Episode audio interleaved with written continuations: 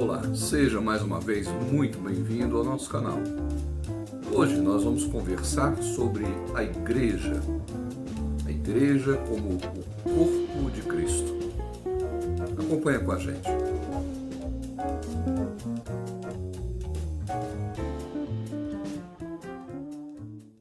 Bom, quando a gente fala de igreja, é preciso corrigir alguns conceitos que povoam a mente das pessoas. Alguns conceitos que as pessoas têm sobre a igreja que não são conceitos corretos. A igreja não é uma organização religiosa. Também não é um prédio onde acontecem é, reuniões de louvor a Deus. Também não é uma denominação, e muito menos uma igreja local. Quando a Bíblia fala igreja, ela está se referindo ao conjunto de todas as pessoas que confessam a Jesus Cristo como seu único e suficiente Senhor e Salvador. Pessoas que o seguem com fidelidade de acordo com o ensino da Bíblia.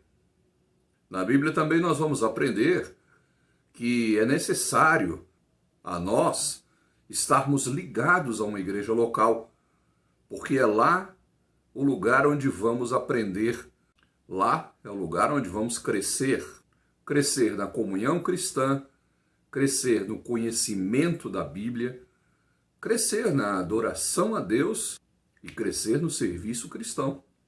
A comunhão, o conhecimento da Bíblia, a adoração e o serviço cristão não podem acontecer individualmente, isoladamente, mas são coisas que só acontecem na vida comunitária. Como filho de Deus, um dos grandes privilégios que você desfruta é o fato de pertencer à família de Deus. Paulo escreveu aos Efésios, lá no capítulo 2, versículo 19, assim, já não sois estrangeiros e peregrinos, mas concidadãos dos santos, e sois da família de Deus. Essa família tem muitos irmãos, e esses irmãos estão espalhados em todas as épocas, em todos os tempos e por todo o mundo. Veja na Bíblia, Paulo escreveu à igreja que ficava em Corinto, Paulo escreveu aos irmãos da igreja de Éfeso, da Galácia, de Filipos, de Tessalônica, de Roma, de Colossos. Esta é a família de Deus. É a família formada por todos os que de coração confessam o nome do nosso Senhor Jesus Cristo. Nesse estudo, nós veremos como um cristão, um novo cristão, pode tornar-se membro de uma igreja local. Como ele pode fazer parte da igreja local? A igreja local é parte da igreja de Deus que se reúne em um determinado lugar. Nós vamos ver também nesse estudo por que devemos fazer parte de uma igreja local. Em primeiro lugar, nós precisamos compreender o que é a igreja local. E nós vamos ver isso na carta que Paulo escreveu aos Colossenses, no capítulo 1, versículo 24. Agora me regozijo nos meus sofrimentos por vós, e preencho o que resta das aflições de Cristo, na minha carne, a favor do seu corpo, que é a Igreja. Nesse texto nós observamos que a igreja é o corpo de Cristo. É o veículo através do qual Cristo age na terra hoje, se movimenta, faz o bem. E quando lemos primeira carta que Paulo escreveu aos Coríntios, capítulo 12, versículo 27, Ora, vós sois corpo de Cristo e individualmente membros desse corpo. Aqui nós descobrimos que nós somos os membros do corpo de Cristo. Somos nós que juntos nos tornamos o corpo de Jesus Cristo. Em contrapartida, Cristo, em relação ao seu corpo, é o cabeça. Veja o que diz Colossenses capítulo 1, versículo 18. Ele é a cabeça do corpo, da igreja. Ele é o princípio, o primogênito de entre os mortos, para em todas as coisas ter a primazia. Sim, Cristo é o cabeça da igreja. Isso significa que Cristo é o líder supremo, o líder maior da igreja. É aquele que conduz o seu povo. Então, como é que eu faço para me tornar membro de uma igreja local? Vamos ler Atos capítulo 2, versículo 38.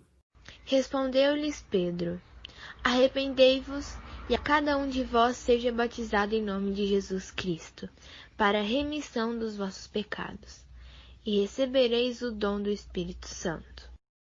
Veja que aqui o texto fala de arrependimento e de batismo.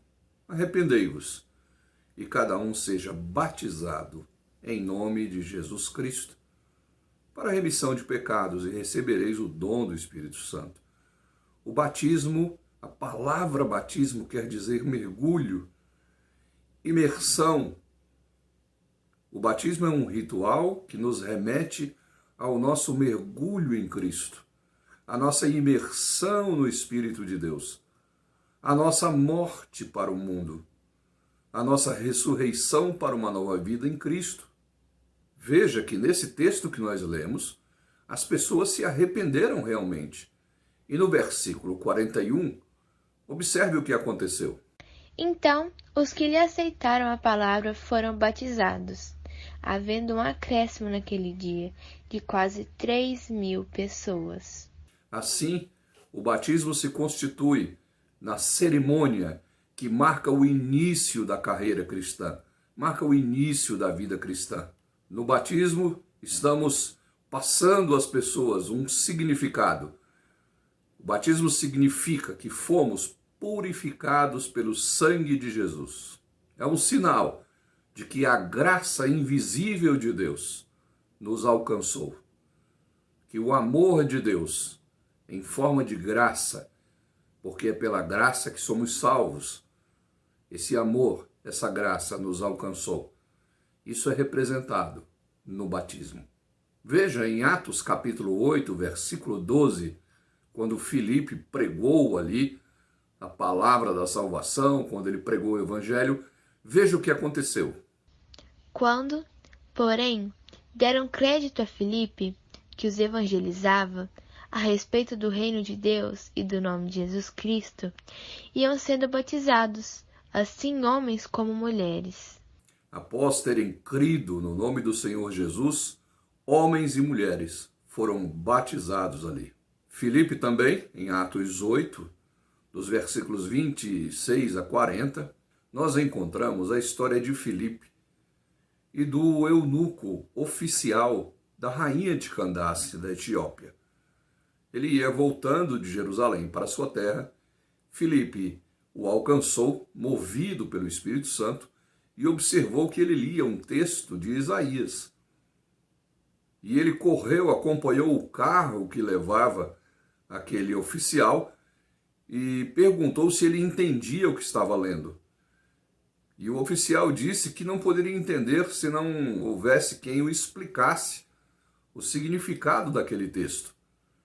Então Felipe subiu no carro juntamente com ele e explicou a salvação em Cristo Jesus a partir do texto que ele estava lendo. Quando o oficial eunuco compreendeu o significado da cruz de Cristo, no versículo 36, ele mesmo tomou uma iniciativa. Observe. Seguindo eles caminho fora, Chegando a certo lugar, onde havia água, disse o eunuco: Eis aqui água. Que impede que seja eu batizado? Veja que ao compreender a salvação em Cristo, ele quis ser batizado. E Filipe então encorajou, encorajou aquele homem não só a se batizar, mas a fazer uma confissão oral de sua fé. Veja o versículo 37. Filipe respondeu: É lícito, se creis de todo o coração. E, respondendo ele, disse: Creio que Jesus Cristo é o Filho de Deus. É importante lembrar que o batismo não salva, nem o ato da confissão de fé. Nós já vimos nos vídeos anteriores que a salvação nos é dada mediante o arrependimento e a fé em Jesus. É mediante a graça de Deus. Entretanto, a Bíblia nos ensina que devemos sim confessar publicamente a nossa fé e sermos batizados. Estes atos nos identificam como família de Deus, de uma forma aberta a toda a sociedade. Mostra a todos que a partir daquele momento somos vistos pelas pessoas como família do Senhor. Depois do batismo, claro, é normal que eu passe a me congregar regularmente numa igreja local. Veja o que diz Hebreus 10, 25. Não deixemos de congregar-nos, como é costume de alguns. Antes, façamos admoestações, e tanto mais quanto vedes que o dia se aproxima. Nós fomos salvos para adorar a Deus. E o lugar da adoração é a casa de Deus, o templo. E fazemos isso juntamente com outros irmãos. Portanto, devemos frequentar a igreja para manter a comunhão com Deus em adoração, para servir de instrumento de edificação dos irmãos e para sermos, claro, também edificados por eles. Pedro, na sua primeira carta, no capítulo 4, versículo 10, veja o texto. Servi uns aos outros, cada um conforme o dom que recebeu, como bons despenseiros da multiforme graça de Deus. Pedro fala que nós somos despenseiros, responsáveis por uma dispensa onde dispensamos a multiforme graça de Deus a todos quantos precisam. Servimos uns aos outros com o dom ou os dons que recebemos. Lá em Atos capítulo 2, versículo 42, há uma descrição de como agiam os membros da igreja primitiva, das primeiras igrejas, da primeira igreja que começou a se congregar para louvar e engrandecer o nome do Senhor. Veja o texto. E perseveravam na doutrina dos apóstolos, e na comunhão, no partir do pão e nas orações. Essa igreja começou a se congregar logo após o Pentecostes, e eles agiam em comunhão, eles agiam com perseverança, perseverando na doutrina, no partir do pão e nas orações além do batismo, há uma outra coisa que a Bíblia também institui como prática regular. É a ceia do Senhor. A Santa Ceia. Ela foi celebrada pela primeira vez durante a Páscoa, na última noite antes da morte de Jesus. Esta ceia está descrita lá em Mateus, capítulo 26, versículos 26 a 30. Enquanto comiam, Tomou Jesus um pão e, abençoando, o partiu e o deu aos discípulos, dizendo: Tomai, comei, isto é o meu corpo. A seguir tomou um cálice e, tendo dado graças, o deu aos discípulos, dizendo: Bebei dele todos, porque isto é meu sangue, o sangue da nova aliança, derramado em favor de muitos, para remissão de pecados. E digo-vos que desta hora em diante não beberei desse fruto da videira, até aquele dia em que o hei de beber novo, convosco no reino de meu Pai. E, tendo cantado um hino, saíram para o Monte das Oliveiras. Paulo também repete essa instrução para a igreja de Corinto na sua primeira carta aos Coríntios, capítulo 11, versículos 23 a 26. Vamos ouvir também esse texto.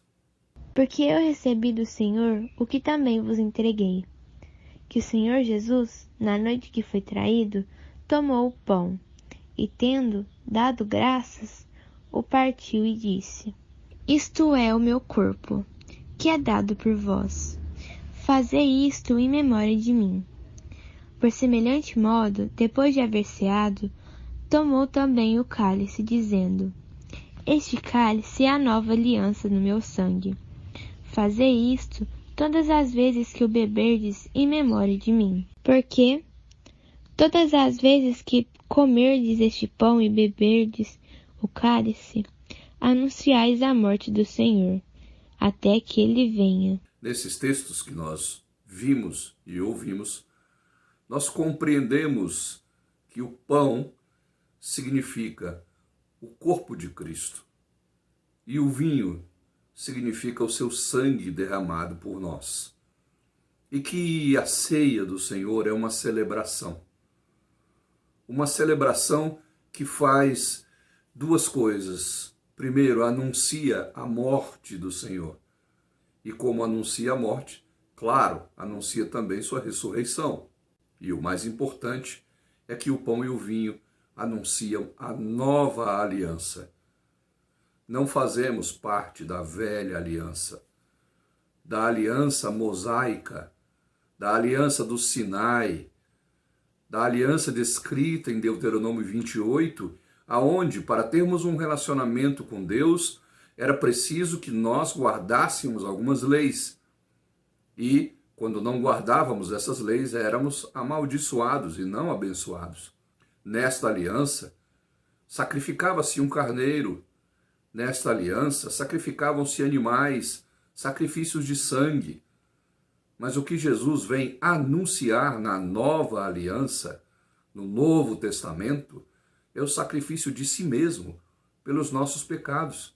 E agora não precisamos mais sacrificar animais, mas o ritual que lembra a nova aliança é a ceia do Senhor aonde anunciamos a Jesus até que ele volte. E assim, através do batismo, passamos a fazer parte da igreja local, passamos a nos congregar e passamos a anunciar o Senhor através da ceia. Há também um compromisso citado na segunda carta que Paulo escreveu aos Coríntios, no capítulo 9, versículos 7 e 8. Ouçamos o texto.